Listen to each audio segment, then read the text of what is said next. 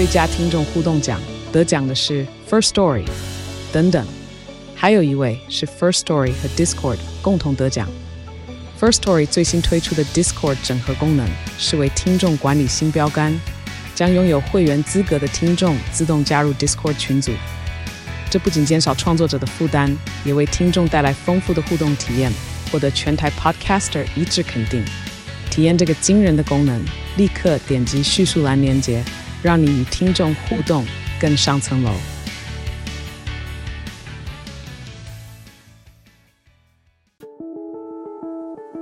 Hello，欢迎来到远见编辑选读，一起掌握前进的动力吧。大家好，欢迎收听编辑选读，我是佑庆。当 AI 风潮盛行，电话诈骗其实更可怕哦。美国一对父母某天接到儿子的电话，要求他们转账高额金额协助处理车祸。爸妈虽然疑惑，但确认是亲生儿子的声音，因此核准。但后来没想到，竟然是 AI 合成的语音。根据美国研究，由于 AI 技术太过普遍，现在只要你在抖音上传超过三十秒的影片，就有可能被利用来合成你的人声。那这要怎么预防呢？今天的编辑选读就大家一起来看。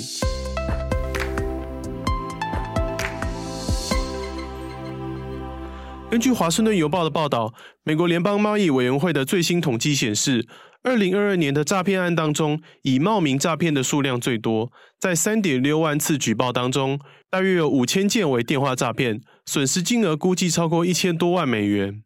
然而，美国联邦贸易委员会的助理总监麦克森无奈地表示，电话诈骗其实很难追踪，因为发话的人可以在全世界的任何一个角落，光是要确定哪个单位有管辖权，就有一定的难度。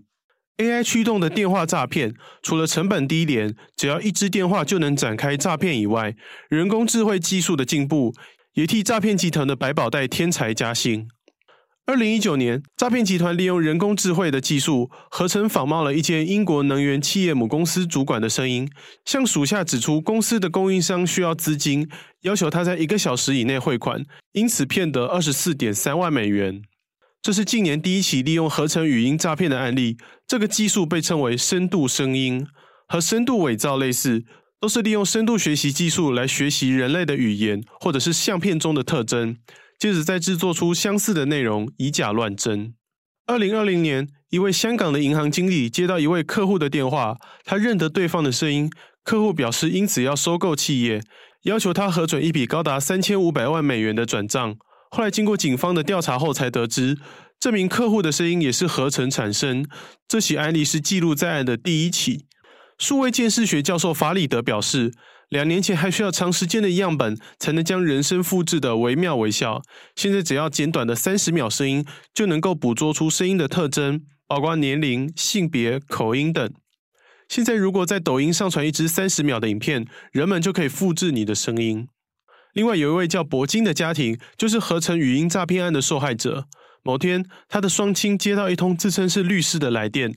对方表示因为铂金发生车祸，撞死一位美国外交官，现在正在监狱当中，需要铂金的双亲支付费用来处理法律事宜。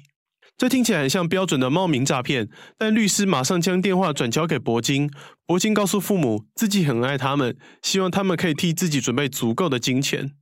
虽然很不寻常，但听起来毫无疑问就是铂金，所以铂金的父母就这样汇出了一点五万美元。直到晚上，铂金本人例行性的打电话给父母，他们这才知道自己受到了诈骗。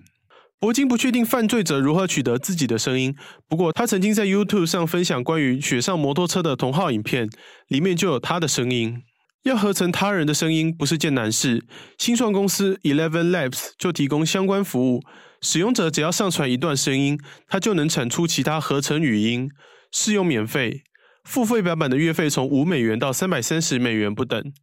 今年二零二三年，Eleven Labs 就在首轮募得两百万美元。不过公司也受到批评，因为有使用者合成名人的声音，假装他们说过某些其实不曾说过的话。Eleven Labs 在官网上强调自己重视人工智慧道德。针对刚刚说的事件，他在推特上发文表示将会设法阻止滥用。除了限制免费使用者合成语音外，也会开发能够侦测 AI 生产声音的工具。不只是新创，科技巨头微软也开发出相似的模型，号称能够用三秒钟的样本就能合成出人类的声音。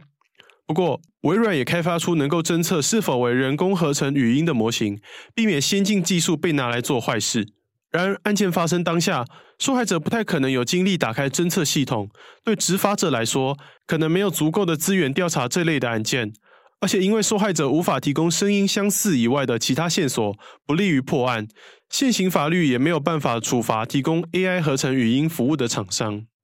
面对相关案件，该如何自保呢？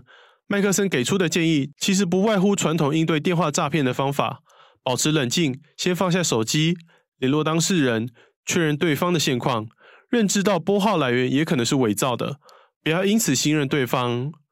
若对方要求用难以追踪的支付方式，例如礼品卡或是比特币转账，就可以开始怀疑情况是否为真。